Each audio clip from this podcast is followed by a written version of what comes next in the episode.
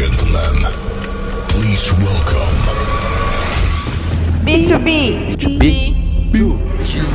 B2B. Big Chew. B2B. B2B Rocks. Olá pessoal, esse aqui é mais um episódio do podcast B2B Rocks e eu tô aqui para falar com o precursor do que a gente conhece hoje como B2B Marketing. Eu aqui eh, criando o B2B Marketing na FBIS, achando que estava fazendo uma coisa nova, me deparo com o José Carlos Teixeira Moreira, que ele é nada mais nada menos do que o criador da Escola de Marketing Industrial, da Revista de Marketing Industrial, do Fórum de Marketing Industrial, ele é autor de diversos livros. Então, em primeiríssimo lugar, bem-vindo, Zé Carlos, aqui ao nosso episódio do podcast B2B Rocks. Muito obrigado, Paulo. Tenho muita admiração por você. Estou muito orgulhoso de estar aqui, viu? Muito, muito obrigado. Posso te chamar de Zé? Lógico, posso te chamar de Paulo? Pode. Zé, então, em primeiro lugar, assim, eu estive com você há uns meses atrás e eu, eu assim, eu, eu caí de costas quando eu conheci a Escola de Marketing Industrial. Um lugar maravilhoso, um lugar que exala uma alma genuína e eu diria até revolucionária, porque eu, assim, do ponto de vista estético, do ponto de vista de conteúdo, eu jamais imaginei ver algo parecido. Então, será que a gente poderia rebobinar um pouquinho aqui ah, a fita? Não sei se o- os millennials entendem o que é rebobinar a fita, que estão vindo ali. Voltar alguns anos e quando eu estava nascendo, você já estava ali fazendo o marketing industrial. Conta aí pra gente, de onde nasceu esse seu interesse, por favor. Paulo, ah, é assim, eu sou engenheiro mecânico de formação básica e eu fui eu pedi estágio numa fábrica de motores diesel, Perkins, que era uma companhia inglesa, e estagiário, né? Estagiário que ficava depois da Xerox, que era o lugar menos valorizado da companhia, e eles me puseram numa área chamada Marketing Division, que eu até na hora pensei que era o nome do gerente, porque era uma empresa inglesa, e eu não tinha a menor ideia, imaginei que fosse um cara loiro, alto, né? Mas eu fiquei tão encantado porque eu tinha que sair para vender motor diesel para General Motors, Chrysler, eh, quem mais? Eh, um monte de companhias assim, companhia brasileira de trator. Nossa, eu achei o máximo. Eu me sentia, eles, eh, eu me sentia quase igual ao ser humano, porque eles pagavam almoço, eu podia ir. Eu falei, é essa carreira que eu quero fazer nessa tal coisa de marketing. Aí eu fui procurar os cursos, sabe, Paulo? Lá na GV, lá na Fundação Brasileira de Marketing, um monte de escola, até o IDORT tinha. E ele só falava em comunicação e propaganda. O tempo todo. Colocar o consumidor à vontade e tal. Eu fiquei muito preocupado, porque eu, do que eu aprendia lá, não conseguia. Como é que eu ia anunciar motor diesel V8 na televisão, no jornal? Imaginei uma pessoa chegar em casa e falar, querida, comprei o motor diesel V8, a nossa vida mudou. Não tinha. Eu me senti péssimo, não tinha nada, né? Não tinha nada, não tinha livro, não tinha nada. E aí o que aconteceu foi que a minha velha, a minha querida mãezinha, que era uma professora primária aposentada, nós morávamos ali no Iguatemi, ela falou: convide alguns amigos seus, eu faço groselha, milane e pipoca. E você sabe que, como paulista, no essas coisas são mágicas. Você sabe que eu levava lá, Paulo, é como se eu te conhecesse, eu já chamava, vamos lá na minha mãe, né? E a gente ficava conversando e ela, com aquela letrinha de professora, anotava as conversas. Ia lá no shopping Guatemi, que estava sendo, estava recém-inaugurado, tirava cópia álcool, que todo mundo, ao cheirar a cópia, já entendia o conteúdo, né? E aí, assim nasceu. E aí eu transformei esse encontro no Instituto de Marketing Industrial. Eu mal sabia, Paulo, que eu estava com aquele grupo querido, que aliás nos encontramos uh, quase todos até hoje, uh, nós estávamos formando o continente do, do que podia ser essa, esse marketing entre empresas, né? E foi assim que eu fiquei maluco. Eu virei depois diretor da companhia, depois fui mais duas multinacionais também, ser diretor. E a minha paixão por marketing industrial era tão grande, porque estava compondo a canção, que eu era chamado para um monte de palestras para avisar o excêntrico, né, o excêntrico executivo, sei lá quem, que naquele tempo não falava executivo, excêntrico diretor profissional, sei lá, que falava do, do marketing, um tal de marketing industrial, que um dos professores da época chamou de patinho feio do marketing, né? E foi muito engraçado. E, uh, e a gente foi, foi construindo, e você hoje tem uma condição imensa de entender isso, porque eu fiquei muito encantado quando você reuniu aquele grupo grande de pessoas na, lá na sua companhia, que, quando eu pude assistir, uma, um contingente enorme de pessoas que estavam interessadas. E é. então a gente foi construindo meio como os bandeirantes, sabe? Invadindo o Tratado de Tordesilhas e envolvendo todas as áreas da administração num continente que eu chamei de marketing industrial, por conta de você aumentar o valor da companhia e fazer os clientes ficarem atraídos. Foi assim. Não, já que você mencionou, né, aquele evento que eu lancei meu livro, eu, eu tava, achei lindo, é, achei lindo. Eu, estava super feliz. Aí, de repente, estava lá o nosso amigo em comum, Adriano Silva, ele me chama de lado, falo, Paulo, você não sabe quem está aqui. Tá vendo? Tá vendo aquele rapaz ali? Deixa eu te falar uma coisa. Ele é o precursor disso tudo. Quando eu estava na exame, eu já entrevistei. Ele é o papo. Ele usou um termo. Eu não sei se ele falou ó concor. Ele falou: tem os CEOs e tem os Carlos. E aí eu falei, querido, ele teve num dos fóruns nossos, sabe? Quando é. ele estava naquela revista fantástica lá. Olha, Bem, que ótimo, Paulo. É, e aí, já que eu falei um pouco do, do espaço, conta pra gente um pouquinho. Acho que a audiência precisa. Ainda não dá para conhecer fisicamente por causa da pandemia, mas o site está aí. O que é a escola de marketing industrial? Esse lugar mágico que eu fui, e que inclusive uh, eu, eu, eu, hora que eu, você me levou ali, eu estava lá num anfiteatro uh, tão uh, incrível quanto a Sala São Paulo aqui. Foi que que é Conta pra gente, por favor. Então é assim, Paulo, à medida que a gente foi construindo esse arsenal, esse rol de conhecimentos, conceitos e saberes práticos organizados, porque éramos todos executivos, nós éramos chamados para discutir isso com um monte de gente. Era impressionante. Eu fui sendo chamado para vários conselhos, aquela coisa toda. E tanto é que há 34 anos eu fundei uma companhia executiva de consultoria, que de verdade de consultoria não tem nada, porque eu, eu aliás, é até engraçado, eu quando, quando eu era executivo eu não queria isso, sabe, negócio de consultoria, porque uma vez me impuseram lá uma, uma companhia, não foi na Perks, foi uma outra companhia americana que eu cuidei, me impuseram uma empresa de consultoria e eles me fizeram um relatório cheio de verbos, sabe, desenvolver, ampliar, esticar, patrocinar tal, e terminava com uma, um verbo um, que era um remedinho que eu tomava quando eu morava em São José do Rio Preto, até 14 anos, chamava melhorar, que era se tomar para dor de cabeça. Então eu, eu falei assim, eu que nunca vou contratar coisas que me mandem fazer mais coisas. Então o que a gente resolveu foi fundar uma companhia que fosse empregado da, da empresa sem, sem ser registrado, uh, com data marcada para mandar embora, sabe? Uma espécie, meu compadre Cabreira chamou isso de interinato. Eu, eu quero ver o que, que é.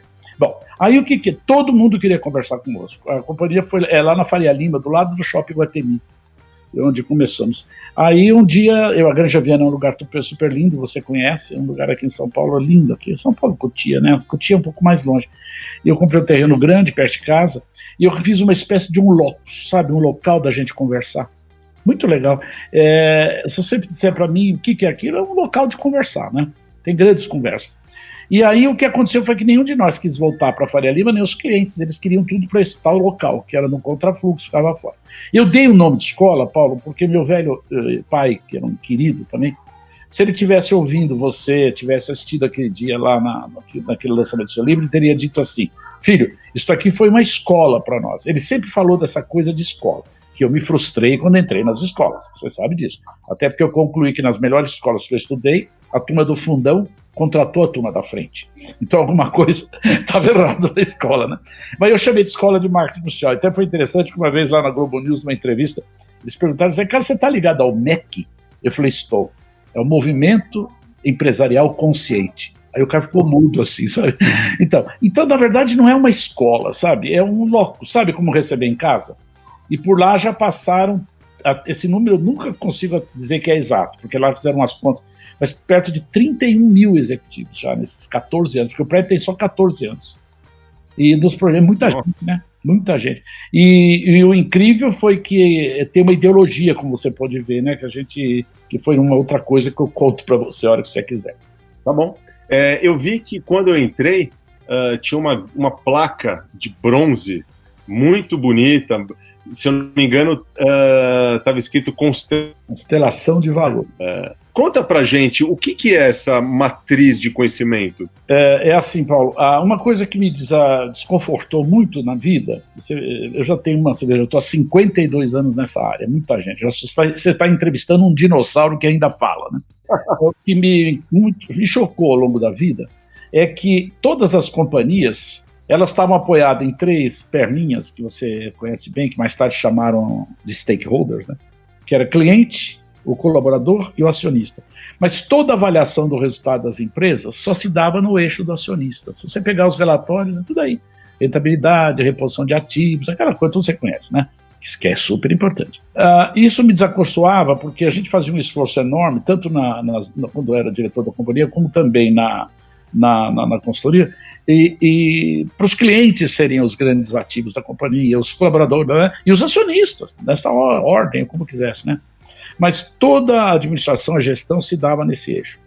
Eu achava que tinha um problema de origem, sabe? Eu tinha um problema de origem. Quando eu lancei o primeiro livro de marketing social, que foi nos anos 80, para a editora Atlas, lá que me pediu, eu mencionava que tinha uma questão, mas eu não sabia dirigir.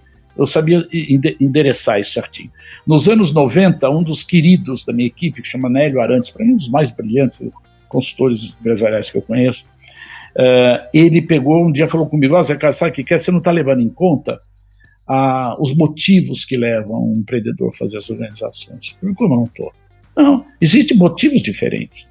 E aí ele conseguiu falar para mim que um dos motivos que predominava é aquela história que você deve estar cansado de ouvir, que o cara fica refém de bottom line, que é o seguinte, eu, o, o motivo é maximizar o lucro do, do, acionista que investiu e tem o retorno. Então, então, mas esse é um dos motivos. Tem outros motivos, tem outra tribo, né, que acha que o motivo é, é, construir um organismo que seja sustentável ao longo do tempo, que dê um super resultado e a sociedade aplauda. Uh. Falei, putz, mas o que, que é isso? Eu estou chamando de empresas válidas. Falei, olha, meu amigo, então vamos fazer assim. Tem um ano de sabático aí, com ping e tudo, vai escrever melhor sobre isso. O Nery escreveu o conceito, a filosofia de empresas válidas. Ô Paulo, posso dizer para você que minha vida mudou muito, porque esse conceito acabou uh, emoldurando questões que nós da área de marketing, você da área de marketing, mais damos cabeçada, que é assim, você faz o maior cuidado para que os clientes sejam absolutamente leais, os colaboradores sejam apaixonados, que os acionistas não, mas a questão é que a avaliação é sempre no famoso, no famoso EBITDA, na época nem tinha EBITDA, era EVA, sei lá o que, que era. Bom, aí, eu, ah, como eu sou executivo, eu falava, Anelio, o que que o cara acorda de manhã e faz? Né? Na grande maioria das empresas de predominância de visão econômica, se bem que é maldade falar isso com economia, mas é uma visão mais financeira. Ele acorda e trata de aumentar os preços, de pagar mal o fornecedor, de cortar pessoas, de cortar custos. Ele faz isso. Ele, ele pensa assim. Né? Por exemplo, fazer arranjos com concorrentes, fazer lobby para ter leis que protejam o trabalho dele, aquela coisa toda você conhece. Né? Não estou dizendo que seja é, corrupto esse processo, mas é um jeito de ser. Né? E o outro ele acorda tentando aprimorar o seu gesto de servir. Porque, olha, veja uma instituição como a que você dirige tudo mais. O grande mérito que ela tem é o gesto de servir os clientes de acordo com a vocação que você assumiu. É como se a sociedade te pagasse ou pagasse a mim para sermos especialistas nessa área e colocar essa especialidade a serviço do bem comum e ganhar muito dinheiro com isso também. Porque padaria não aceita intenções boas. Né? Por exemplo, você tem um super valor, eu acredito que eu tenho, os nossos ouvintes têm. Não adianta chegar numa, numa, numa padaria e falar, olha, tem super valor, eu assisto. O cara falou, eu pago o pão, eu chamo guarda. Pô.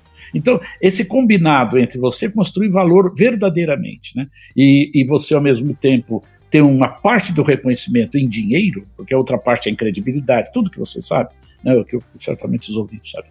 Então, eu fiquei tão maluco por isso que em 1992 eu fui chamado para ficar 20 anos no INSEAD, uh, cuidando de um programa de gestão avançada, lá que era junto com a Dom Cabral, fiquei 20 anos só. Na primeira aula que eu fui dar para os executivos, era tudo presidente, o levantou o Jim lá e mandou embora. Falou assim: ó, oh, você não gosta de lucro, não pode dar aula aqui.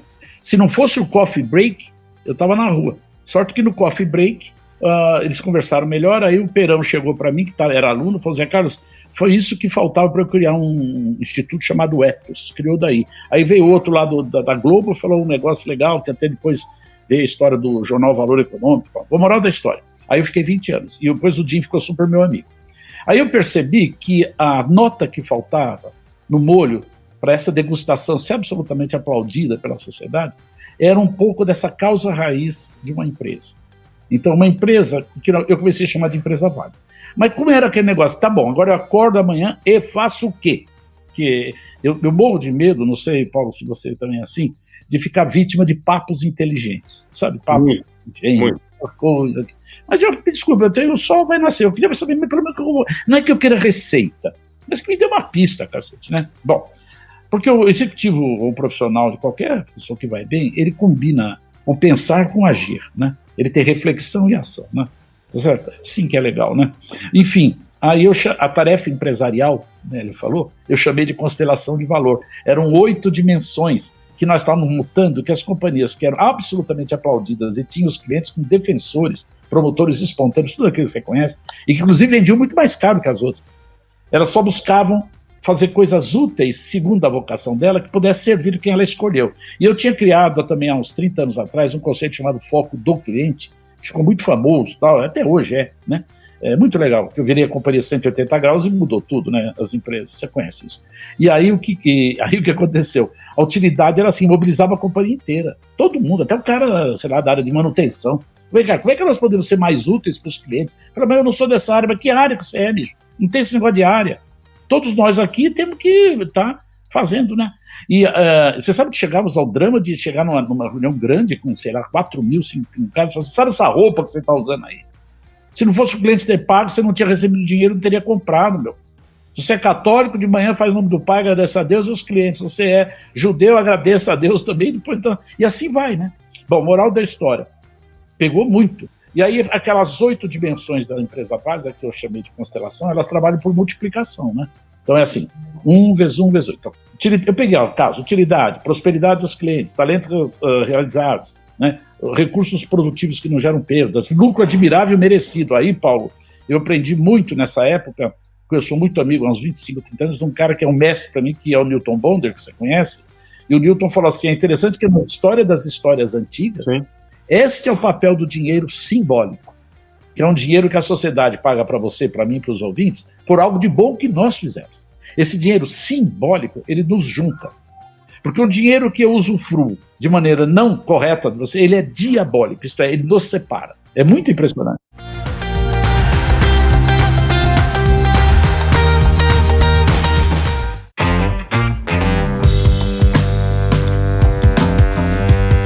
Você, na sua fala, você mistura é, um conceito é, administrativo, né, contábil, financeiro, uh, com um, um, um, conceito, eu diria, quase que espiritual até. Você traz aqui o.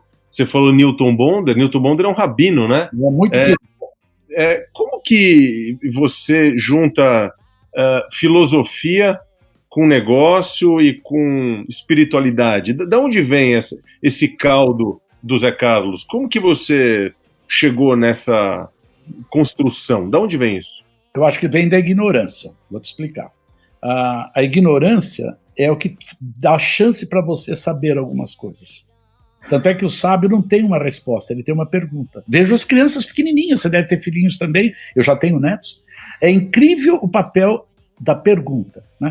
Então, é uma coisa que sempre me impressionou, e eu devo muito isso também ao meu pai, que era um grande filósofo, ele, ele dizia assim para mim, meu filho, nenhum produto é de uma matéria só. Se nós pegarmos esse nosso computador, essa coisa toda linda que está fazendo, não é de uma matéria. Se levar numa escola de engenharia mais, mais tradicional, o cara fala, ah, é da eletrônica digital, é nada. Aí tem física, matemática, química, biologia, tem sociologia, tem design. Tem... Então, quando a gente pensa, olha, você sabe que isso abre um campo imenso para você fazer propostas e ofertas maravilhosas. Se você junta tudo, se você junta tudo, o resultado é maravilhoso.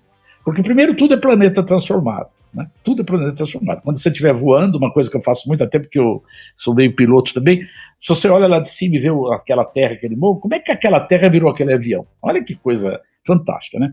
Então, eu acho assim, é, talvez seja, é, eu sei que é uma visão espiritual, mas eu acho que é assim, tudo que tem valor na vida integra filosofia, ciência e arte.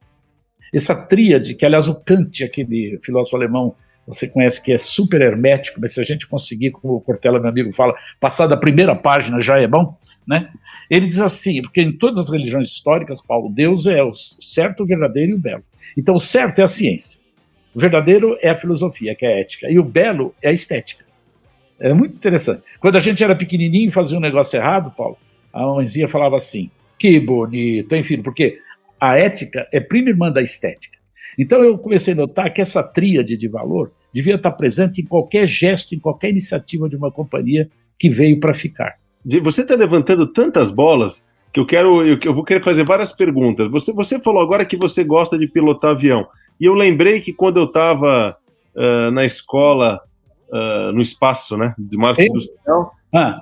você jogou um aviãozinho de papel. E aí você me contou que também está envolvido naquela escola maravilhosa é, para crianças. Eu, eu, não posso deixar passar essa. Conta ah, meu Deus do céu. É, me marcou demais. Meus filhos tiveram aula lá. Então, eu conta sei, Paulo, você me contou, fiquei tão feliz. Mas essa a dificuldade de você entrevistar velho é isso, rapaz, porque o velho tem tanta história. Por isso que o neto gosta de avô, viu? Porque cada dia é uma história. Na verdade, sim, eu acho, Paulo, e gosto muito quando eu vi assistir você lá, que a tecnologia é um traço, é um traço que tira o homem do, do comum do resto da criação. Entendeu? Eu me lembro que meu pai falava um negócio assim: veja as abelhas, meu filho, e veja os vagalumes, que bichinhos fantásticos, não? Vagalume com luzinha. Por que, que elas não fazem uma joint venture e produz mel à noite?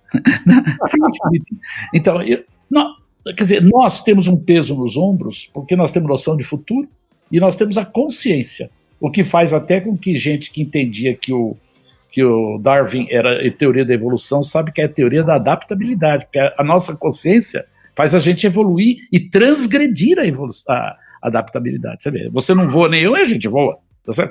Como é que a gente fala longe assim um do outro, né? Então, eu acho maravilhoso. Então, eu sou, eu sou fascinado por tecnologia. Você sabe que tem algumas pessoas que acreditam que Deus é a tecnologia? É um negócio meio louco. Só que a tecnologia não é só essa digital. É aquela que fez a sua blusa, que fez meu óculos, que fez o seu carro, entender tudo, né? Bom, enfim. Então, eu achava que as crianças, como vieram há pouco tempo lá de cima, tinham mais facilidade de entender isso.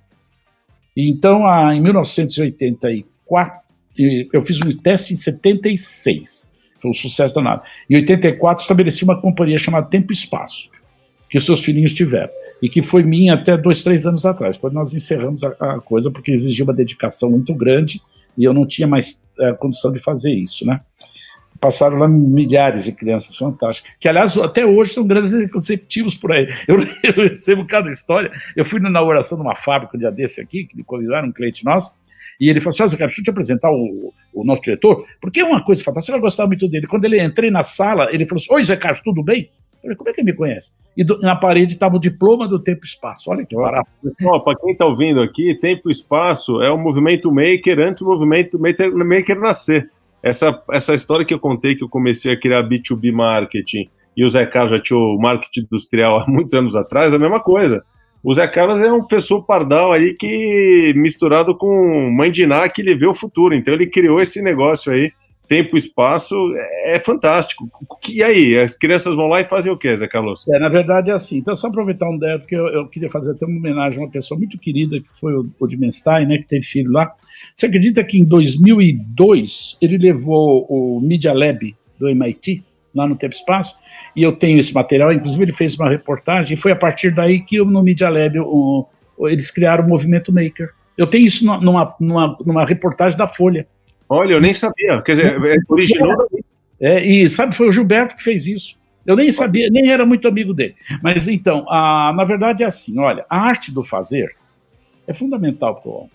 Você veja que Michelangelo, quando desenhou a Capela Sistina, ele coloca o Criador pondo a pontinha do dedo no, no Adão, né? Que é fantástico. E você vê que já Spielberg, que nem era cristão, ele fazia o ET curar com a pontinha do dedo. Exato. Então, eu acho que essa arte do fazer ela é fundamental para essa arte do pensar, essa arte da coisa. Entende? E as escolas, por uma série de deficiências aqui no Brasil, inclusive você sabe que nunca essa arte do fazer teve valor aqui, né? Nunca teve. Uh, nunca teve valor. Eu me lembro que quando o Visconde de Mauá inaugurou a, a, grande ferrovia lá, que foi famosa, ele queria que Dom Pedro fosse o sujeito a fazer uma espécie de ignição primeira da máquina. A ignição era botar carvão na máquina na máquina para andar, né? E a corte desaconselhou, porque não podia ligar um nível de autoridade ao trabalho. Olha que horror. Aí Olha. você explica por que, que nós somos empobrecidos, né? Que é diferente de países de climas mais frios, mas que o pessoal inventa nas garagens, né? Bom, enfim, então o Tempo Espaço fez isso. E os meninos se saíram muito bem, porque ah, ah, são marcantes até hoje. Só que aquilo para tocar na qualidade que eu queria, eh, você sabe que a gente vai tendo um problema em todas as empresas, né? Você vai ficando com a qualidade mais apurada e você quer que a qualidade não perca. Porque qualidade, olha, eu não sei o que você pensa, mas é muito ligado ao estado de espírito, sabe? Eu posso, quando eu estou bem, né? É, você entende? Eu faço com mais prazer aquilo, né? Então, uh, e, a quali e nos eu não conseguia ficar muito junto mais lá, já tinha muitos professores e tal. Então eu resolvi passar para um outro grupo que não, não, não, na essência continuou, mas não tem como eu queria que tivesse. Zé Carlos, outra coisa que eu vejo muito, você é muito uh, voltado ao compartilhamento, né? Você tem essa preocupação de fazer com que as ideias circulem, você tem muito prazer em passar informação adiante. Uh, e recentemente eu notei que você teve uma iniciativa, né? Que é a arte e a ciência do compartilhar, algo que você uh, tem, tem levantado essa bandeira. Conta mais para gente, o que, o que é essa, essa iniciativa que você, você tem, fei tem feito? Olha, é, é, pegar a minha ganância e tirar o melhor de mim. É assim, o, o conhecimento é o único ativo que não produz resultados decrescentes. Então, por exemplo, se eu tenho 100 dólares e te dou 100 dólares, eu fico sem 100 dólares. Mas se eu sei 100 coisas e compartilho com você, ao compartilhar, eu formo novas sinapses na cabeça, fico com 130, 140 e você com 100. Por isso que eu costumo falar assim: é pegar minha ganância e tirar o melhor de mim. eu só posso falar isso para você, esqueci, até que estou falando para tanta gente. Então, é assim, eu me sinto super bem compartilhando, eu me enriqueço. Não é porque eu sou bonzinho, eu sou super interesseiro nessa hora. Porque, por exemplo, você veja, você, Paulo, o privilégio que eu estou tendo de conversar desse jeito. Você vê que doido que essa pandemia, né? Nós podíamos estar juntos, mas olha que bom, conseguimos agora, né? E olha, uh, você não imagina que você me enriquece, porque eu, eu sou obrigado a repensar coisas, e você sabe que a história, dizem que os talentos são caras que têm grandes histórias para contar. Só que a história não é, é, absoluta. Você me faz lembrar algumas facetas da, da minha vida que eu consigo analisar hoje o que eu fiz na época. Quem sabe na época eu não tinha a menor noção que era exatamente isso. Entende? O compartilhar, todos os executivos, você conhece um monte, que você percebe que os seus liderados os, os, os elogiam muito, eles são grandes compartilhadores. Por isso que o papel de um líder é ser servidor, né? Servidor no sentido não de ser serviçal. Né? E você, você além de uh, ser uma pessoa preocupada uh, em compartilhar, eu te acho muito otimista também. É, você também falou das vacas gordas e vacas magras recentemente, né? E a gente está no meio de uma fase tão complicada. O que, que você pode dizer para quem está nos ouvindo? Uh, que crises que você já passou? as vacas são gordas ou são magras. Compartilhe com a gente, já que você gosta de compartilhar. Divida seu conhecimento. O que, que a gente pode esperar disso? O Paulo, olha, eu posso dizer a você que uh, eu só cresci nas crises na minha vida. Seja a crise se eu ia fazer engenharia ou administração, seja a crise se ia casar ou não ia, seja, sabe? Nós somos consultores muitos anos de muitas empresas, mas essa eu vou contar, a gente não costuma falar muito delas, mas, por exemplo, cuidamos da Gerdau há muitos anos, e o Jorge Gerdau falou a mesma coisa para mim. Olha, desde o meu bisavô, nós só crescemos nas crises. Como muita gente vai crescer agora, apesar dessa crise ter um traço de tristeza que é diferente de crise econômica, né? Só, né? Você sabe disso. Porque qualquer ser humano, se a gente faz parte da humanidade, portanto, aquilo que no cristianismo chama de o corpo de Deus, quando morre um desses 50 mil, morre um pedacinho da gente, né? Então você sabe disso. Mas enfim, as crises foram fantásticas. Aquela velha história que os chineses diziam que crise era oportunidade e tal, né? Por isso que sabe, eu nunca gostei muito daquele projeto, daquele, daquele da mecanismo, acho que foi o Porter que criou, chamado SWOT, porque o SWOT eles falavam assim, ameaças e oportunidades. Eu só, cresci, eu só cresci nas ameaças. Ai, que absurdo. Mas enfim, não que nas oportunidades tal, mas enfim. Então, eu acho assim, nós não pedimos para nascer, você não pediu para nascer, nós somos privilegiados porque a gente está pensando, está investindo tempo para crescer, é?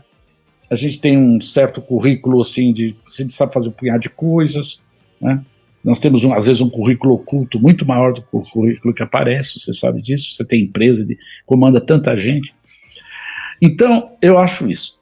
Primeiro, então a gente é privilegiado. Todo mundo é apesar de ter alguns com enorme dificuldade de, de, dinheiro, tudo que é tristíssimo. Então. Mas olha, veja bem, a gente não sabe o futuro.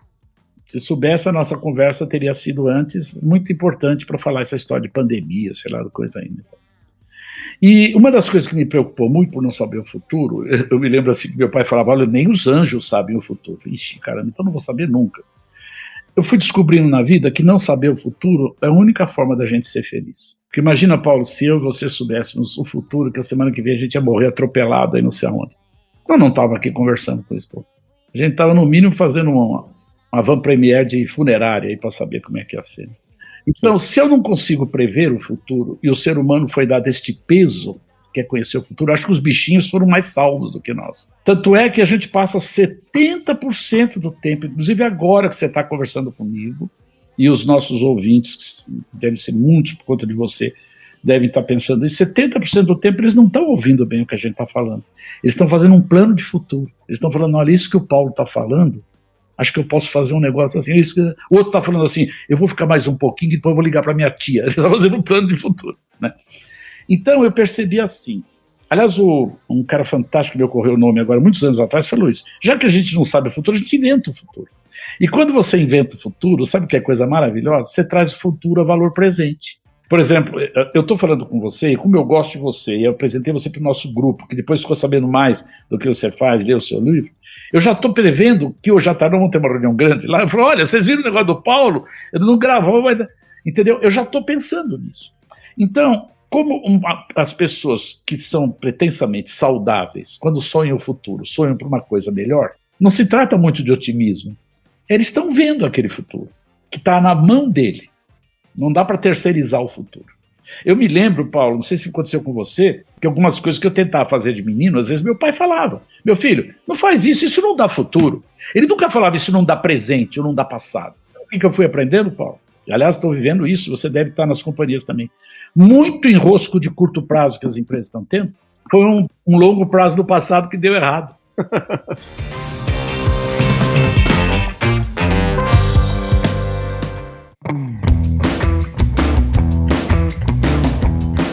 Eu te acho muito hábil com as palavras. Você consegue, é, numa construção de uma frase, ressignificar as palavras, você consegue dar sentidos uh, incomuns às palavras comuns. A pergunta que eu queria te fazer é: o que, que você lê?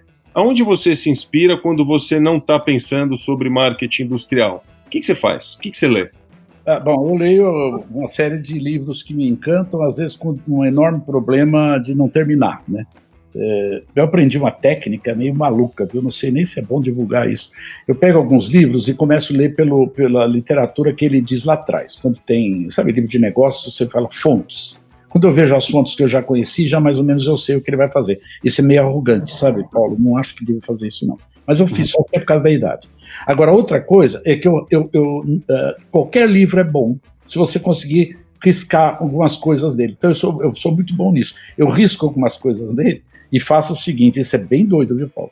Não sei se devia falar, porque acho que não é tão correto. Eu arranco essas folhas e monto um outro livro com as folhas de todos os livros que, onde eu riscava coisas. Olha que louco. Que legal. Você edita as melhores partes do livro e você Para tem... mim, para mim. Mas Sim, qual é o risco aí, Paulo? É de eu confirmar aquilo que eu já sei. Isso é ruim. Porque é. o contraditório é muito rico, tá? Agora, sabe onde eu me inspiro, Paulo? Em música, Paulo. Eu não sei se você é músico também. Eu paguei escola de engenharia tocando em boate. Eu sou da turma do, do, do Bossa Nova. É, eu paguei escola, eu tocava no Clube Pinheiros, no Ela Sebastião Bar, no Cravo e Canela. Menino de Deus. Tocava e tocava tudo errado. Toquei até no fino da bossa. Feliz. Era um grupo, era um grupo amador, né? Feio, ruim pra burro, sabe? Eu ganhei muito dinheiro tocando, porque eu ameaçava tocar e eles pagavam pra eu parar. Então eu tive, eu tive E a música, ela ressignifica com a harmonia o som de qualquer nota. Uhum. Você sabe que tem uma cena, Paulo, que é tão incrível. Pode parecer cultura inútil, mas marcou-me demais. Eu fui tocar em Nova Friburgo com meu, meu quarteto, lá de Bossa Nova e tal, num, num, festival que ia ter lá nos anos, uh, final dos anos 60 para 70.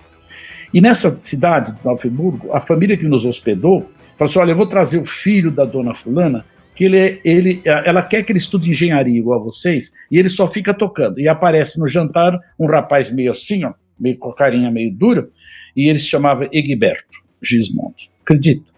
E aí ele, ele ficou assim, ficou assim meio durinho, né? Aí ele pegou, perguntou o que a gente tocava. Quando ele tocou, eu nunca vi nada igual. Né? Nada igual. Mas nada. A mãe dele virou para mim, fez um café lá e falou: Olha, Gilberto, veja o Zé Carlos, ele faz engenharia, música para ele é hobby. Eu falei: A senhora não conhece seu filho. Falei para ela. Aí, sabe o que ele virou para mim? Ele não falava nada. Eu fiquei até meio bravo. Ele chegou no piano e falou assim: Quantos do você conhece? Do. Eu falei: Não, eu tô falando um só. Um só. Eu Falei, esse aqui. Não, aqui eu ouço 13. Nunca esqueci. Então, olha que louco. É como se cada palavra tivesse na história da vida dela vários significados que tinham alguma coisa em comum, entende? Você pode chamar isso de etimologia. E eu sou fascinado por isso, sabe? E um exemplo que é mais é, conhecido é o samba de uma nota só do Jobim, né? Você pega uma nota só durante um tempo, mas a harmonia vai mudando e ressignificando a resultante daquele som. O papel de marketing é conseguir pegar iniciativas as mais simples, como se fossem óbvias, e dar um brilho que torna aquilo uh, muito maior. E isso é muito importante no marketing industrial ou business to business, porque eu estou junto com o Paulo. Eu, tô, eu conheço a casa do Paulo. É todo baseado no que eu chamo de indústria da confiança, não é da indústria da conveniência, entende? Então, eu acho que somaram-se esses interesses. Não, você é uma mente ao mesmo tempo uh, exata, né, por causa da engenharia, e absolutamente criativa, né, em virtude de todos esses interesses que você tem, e ao colapsar tudo isso, gera esse tipo de ideia que tenho certeza que várias vezes você deve ter sido chamado para quem gostava de visionário, mas por alguns de louco, né? Eu, eu tenho certeza que ao longo da sua vida, algumas pessoas, como você contou a história uh, da aula que você estava dando né, no Dom Cabral, que alguém falou: não, não, não, para, porque não é por aí, né? Mas eu, eu, eu, eu tenho uma, não só uma admiração, mas eu consigo enxergar a minha história um pouco na sua, porque quando eu criei também o B2B Marketing, o B2Bs dentro da FBs, muitos me falaram que não tinha uh, uma chance de dar certo, porque as verbas eram menores, porque, enfim, etc, etc, etc. E como você falou do futuro, eu, de certa forma, não estava enxergando o futuro, eu trouxe o futuro a valor Sim. presente. Eu já estava vendo. Eu, eu, não, era, não, não era uma dúvida de ser, era mais como, se vai. Mas em nenhum momento eu tive dúvida. É muito louco como tem alguma, alguma coisa dentro da sua fala é, me, me toca a fundo dizendo eu vi. E pronto. Não, pode falar, mil pessoas podem falar que não dá certo. Vai dar certo. E sabe que aí, viu, Paulo, se eu tivesse entrevistado você, teriam dito assim: como você é otimista? Você entende que não é uma questão de otimista? Agora, isso não dá para explicar. Sabe, por isso que eu gosto muito daquele pedaço do Einstein que diz: Einstein tem coisas lindas, né? Diz assim: olha, na vida nem tudo que conta pode ser contado. E nem tudo que pode ser contado conta. Entende? Então é maravilhoso, né? Agora, uma coisa que eu fiquei devendo, você falou de vacas gordas e vacas magras, como tem, é baseado também na história milenar dos rabinos, assim, a vida aí desses vinte e tantos anos, vinte e tantas crises que eu vivi, 20, já perdi a conta, né? A gente é tarimbado de crise, né? Essa é mais grave porque meus pais, meu avô passou na crise da, gripe espanhola, né? Cujo trauma, você sabe qual foi? O trauma eles dizem que é aquilo que sobra. Olha que louco. Sabe qual foi um dos traumas que sobraram de lá? Lavar as mãos. Não lavava, não se lavava a mão. Só lavava a mão o pessoal de, de medicina e tal. Então, a, meu pai contava isso, que Uh, uh, o avô dele, eu perdi meus avós lá, né? Então, o trauma próximo agora, muito provavelmente o que eles estão chamando de novo normal, é essa possibilidade de compartilhar, de estarmos juntos. Olha, pode falar, isso, apesar da tristeza, vai ser uma coisa ótima. Já está acontecendo. Você teria ficado ofendido, e talvez eu também, se antes desse negócio não fosse ao vivo. Eu falei, mas por que, que o Paulo não merece? Eu iria lá com muito prazer, aliás, estou doido para conhecer, né? Mais de perto você lá. Bom, mas você falou de vacas gordas e vacas magras. Sabe qual é a grande sacada? Daí é um pouco da inteligência rabínica mesmo. É assim, se são vacas gordas e vacas magras, e minha vida foi isso, provavelmente a sua também, dos nossos ouvintes, né? A grande sacada é, quando tiver na vaca gorda, eu pauto meus trabalhos pelas vacas magras. E quando estou em vacas magras, que é agora, eu pauto pelas vacas gordas. O que, que normalmente a gente cai na armadilha? Na vaca gorda, pauta o trabalho por vaca gorda. Esquecendo que vem. E no vaca magra, fica no vaca magra. Aí acaba de vez. Então, por exemplo, agora eu estou envolvido, e você deve estar também, numa série de projetos de, de vaca engordar a vaca magra. É isso mesmo. Mas olha é. que sabedoria isso, não acha? Devia, devia quem me ensinou. O Newton Bonder há uns 20 anos atrás.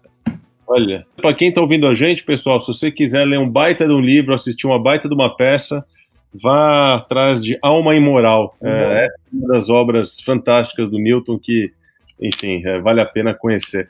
É, Carlos, caminhando aqui para o final da conversa, eu, você falou que tem netos, né? É, e que eles gostam de ouvir as suas histórias. conta aqui pra gente que tipo de história você conta para os netos. É, inspire a gente com mais, com mais possibilidades com os nossos filhos, com os netos de quem está ouvindo, porque você é o tipo da pessoa que merece, acho que, dois episódios do B2B. Imagina. É, Paulo, sabe uma coisa? Não, você é muito especial, Paulo. Olha, é, e eu falo isso não é para você sabe. Eu, eu, sempre achei que um pai que botou filho no tempo e espaço tinha um traço de coragem e um traço de ousadia que eu tinha que grudar neles. Tanto é que eu sou amigo de um punhado deles lá. Mas deixa eu te falar uma coisa. Sabe uma coisa que é uma dica de para avô? E lógico que eu estou puxando a sardinha para minha área. Como eu fiquei encantado com tudo o que aconteceu para um cafezinho chegar até sua mesa, porque uh, chegou um cafezinho à sua mesa eu começo a olhar tudo o que aconteceu. Aquele senhorzinho que plantou o primeiro pezinho, que ele juntou com outros, que contratou uma senhora ou um senhorzinho para colher, que chamou um caminhãozinho para levar na cooperativa, que a cooperativa misturou o cafezinho do cara e ele ficou bravo com o outro, que ele foi vendendo. Blá, blá. Então, cada coisa tem uma história linda atrás que passa desapercebido para nós, porque a gente acabou achando que, por exemplo, essa roupa linda que está usando já chegou, não chegou. Teve um monte de coisas, teve uma planta, sabe? Bom, moral da história. Sabe o que eu descobri? Eu não tenho nenhuma dificuldade de contar história para meus netos. Porque eu pego qualquer coisa, eu pego um grampeador igual essa coisa aqui, ó, e eu falo, eu conto a história contando de marcha ré. Você acredita que tinha um menininho que um dia pegou lá no jardim da casa dele, que tinha uma poeirinha, que ele descobriu que tinha umas coisinhas durinhas. Aquela poeirinha foi um negócio chamado ferro. E daí vou, as crianças ficam loucas. E sabe qual é a vantagem? Elas degustam o que está pronto de uma maneira muito saborosa.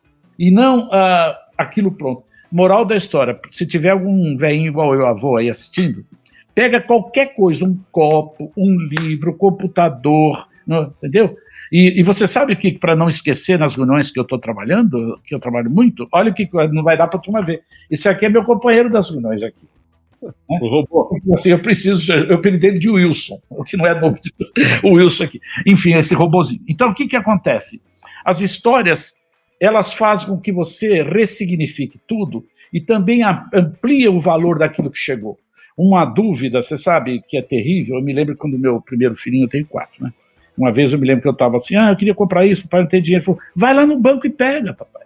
Né? Vai lá no banco e pega. Né? Como um menininho uma vez do tempo espaço, Paulo, sabe que chegou? O pai me contou que ele foi numa fazenda e passou uma galinha, ele falou, pai, ó um quinor. Quer dizer, então, eu acho que uma das coisas bonitas é, é revisitar a história. E aí, sabe o que eu gosto? Você pode misturar história com E com história com H. Tirar essa diferença no inglês, mas em português ainda tem. O E é aquela que eu invento, enfim, uh, contando. E H é um pouco da história da gente. Então, é senta conosco, ele começa a falar, vô, conta a história desse negócio. E eu, algumas horas, sou obrigado a inventar, porque eu vou lá saber, né? Então, ah, eu acho que isso está ajudando também, sabe, no que? Nas, nas, empresas, que foi outra metodologia que a gente criou, que certamente você conhece muito pela grandeza sua. As vendas acontecem naturalmente quando você acolhe e cuida do cliente. Você não precisa sair para vender. Você só precisa sair para acolher e cuidar. Colher e cuidar. Ele, ele não sabe o que fazer, ele compra. E as vendas, nós acabamos com o conceito de vendas consultivas, que a gente assim também nos pioneiros. A gente chama de diálogos consultivos. Por exemplo, eu tenho certeza que uma pessoa, quando senta com você, a sua companhia, pela riqueza de experiência que você tem, seriedade quando está fazendo, os diálogos são consultivos. E o diálogo consultivo, a resultante, eu falei, eu quero esse cara conosco. Nem sei bem para quê. Então, foi aprendendo que no marketing industrial, ou B2B, como você chama também, que não está nada errado, é, é, o diálogo consultivo é grande. Agora, para o cara ter um diálogo consultivo, Paulo, tem que ter as preocupações que você tem, tem que, mas as ser genuínas. É, tem que ter alguma coisa, porque se o cara só falar de parafuso, caramba, eu não aguento que o cara vai lá. Não, eu vendo parafuso, só falo de parafuso, né? É, é, como dizia o antigo, se o cara é, só pensa no prego, para ele o mundo inteiro é um martelo, né? Sabe aquela história? Agora, tem gente que tem essa aptidão. Sim, sim. Olha, mas pra vocês verem, a alegria de fazer esse podcast é uma grande desculpa para ter momentos como esse. A verdade é, você falou que compartilhar acaba sendo uma energia um pouco egoísta. Estou com você. O podcast, apesar de eu compartilhar com a nossa audiência, para mim é algo muito especial. Comecei essa conversa falando de marketing industrial acabo, acabo falando sobre histórias para o neto e referências uh, da riqueza das palavras, passando por música, passando por Egberto. Putz, assim, é, é disso que eu, é disso que, que, que, eu, que eu pensei quando criei o B2B Rocks, quando criei esse podcast, poder ter papos tão grandiosos, tão humanos uh, como esse, Carlos. Quero te agradecer pelo seu tempo, pela sua experiência. Já fica aqui o convite para daqui a um tempo a gente voltar, porque tem muito mais história para contar. Muito, muito, muito obrigado. E para quem está nos ouvindo, visite, a, visite lá o site da Escola de Marketing Industrial, emkti.com.br. Você vai poder aprender um monte de assuntos, conteúdos e referências que a gente passou aqui nessa conversa. Muito obrigado, Zé Carlos. Foi um grande prazer. Muito obrigado. obrigado. Com Deus aí. Obrigado. Obrigado.